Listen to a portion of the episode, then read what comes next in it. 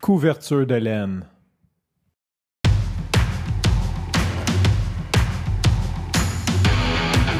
Il aime le code. Il faut que la communication soit codée, mais de façon claire et transparente. La rigidité, c'est pas pour nous. Mon nom est Francis parent et vous écoutez le Sandro Show. Mais le plus important, c'est qu'il est bélier. Aujourd'hui, c'est un épisode que je qualifierais, si je pouvais mettre un rating en âge là, de 75 ans et plus. Maudit que je me sens vieux de parler de ça.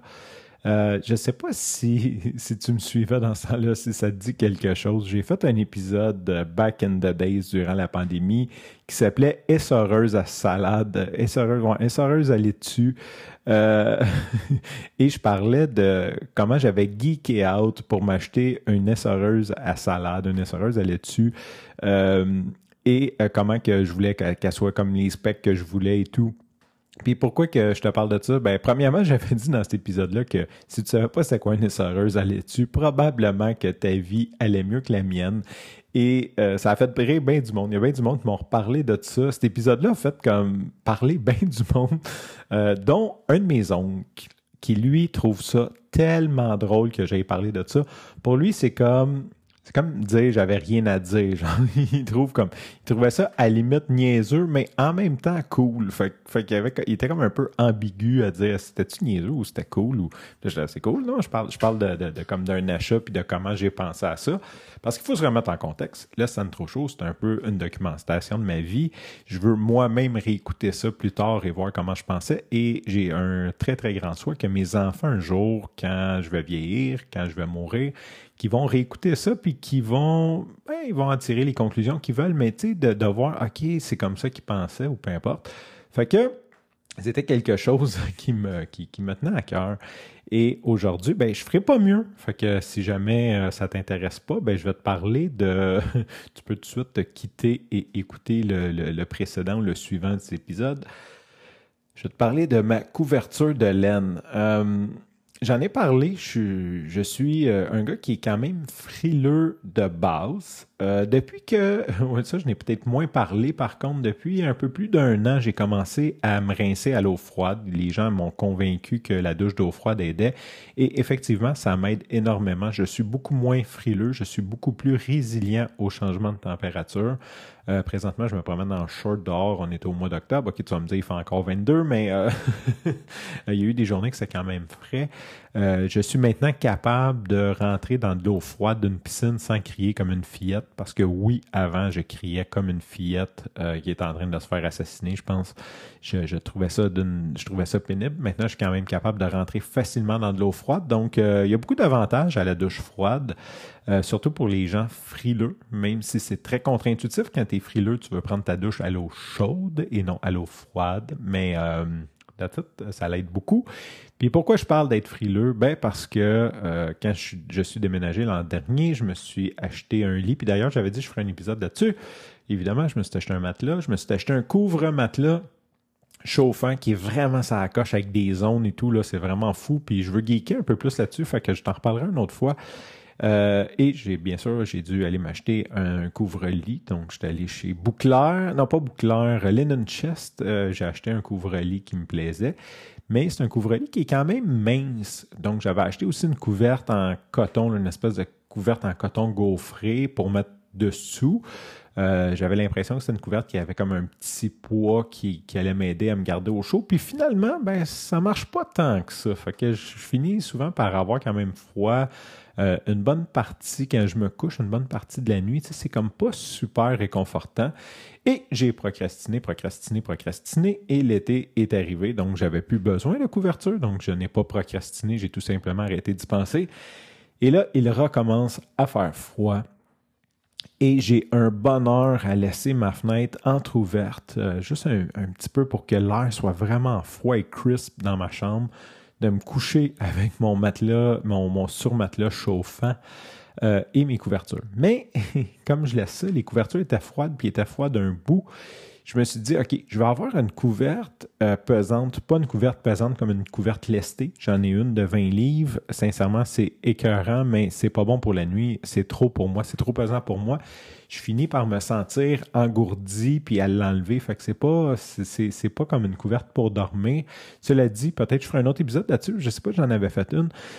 Euh, la couverte pesante, la couverte lestée de 20 livres, c'est vraiment mongol quand tu reviens d'une longue que tu es épuisé, que tu veux euh, recouvrir, tu veux de la récupération, tu vas faire une sieste avec ça, une sieste d'une heure avec une couverte pesante.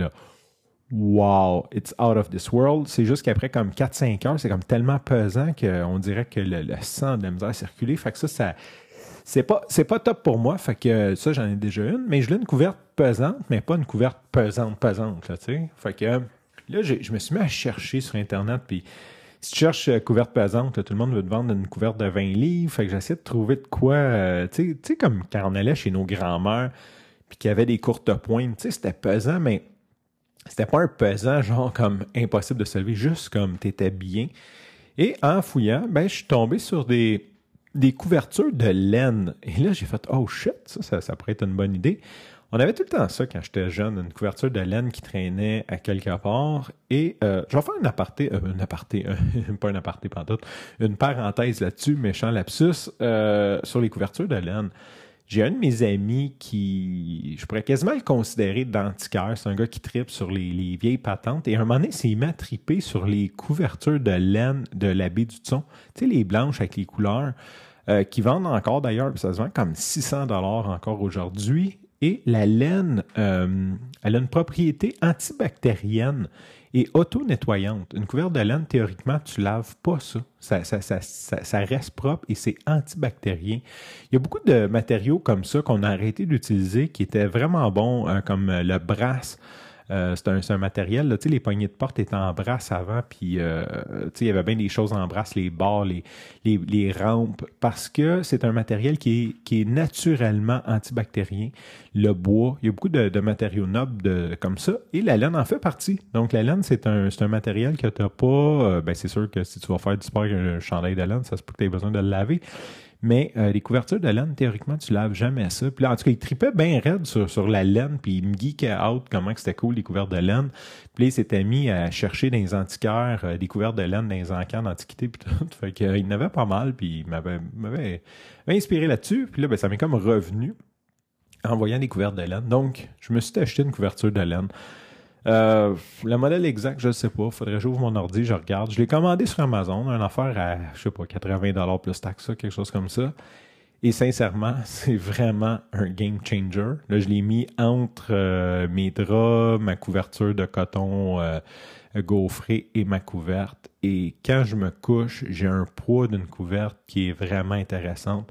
Une chaleur qui est vraiment... ça se réchauffe beaucoup plus vite. Parce que, tu sais, dans le fond, une couverture, ça ça ne te réchauffe pas. Ce que ça fait, c'est que ça l'empêche ta chaleur de se dissiper, donc elle reste plus proche de toi. Euh, la couverture de laine m'aide vraiment à garder ma chaleur au lieu de, juste rentrer dans, une couverture froide. J'ai l'impression que ça respire, fait qu'elle vient moins. Euh, surtout que je laisse ma fenêtre ouverte, donc il doit y avoir une certaine humidité qui rentre dans mes couvertures, versus dans la couverture de laine, ça rentre pas, ça, ça respire. Euh, fait que c'est vraiment confortable. Et aujourd'hui, je sais que théoriquement, ça va être diffusé lundi, mais j'enregistre samedi. J'ai fait ma longue euh, sortie, 24 km. En fait, j'ai, pas de longue sortie. Je, suis en break, mais j'ai décidé de faire 24 euh, km on my own. Oui, je suis rendu assez. je suis rendu un vrai coureur, je pense.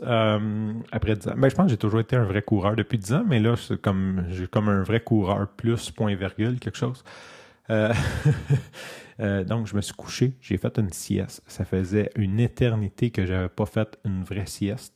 Euh, souvent, je vais faire des petites siestes sur l'heure du dîner, un petit 10-15 minutes selon le temps que j'ai, mais c'est vraiment comme juste un power power nap. Mais là, j'ai comme dormi une heure et demie, là, une vraie sieste royale. et il faisait frais dans ma chambre. J'ai mis mon sous-matelas chauffant, je me suis couché là-dedans et j'étais juste au paradis. Fait que oui, euh, je m'en viens, le Centro chaud, ça s'en vient un show de vieux. On parle de couverture de laine. Bientôt, on va parler de macramé et de tricot. Sur ce, je te remercie pour ton écoute. Je te dis à demain et bye bye.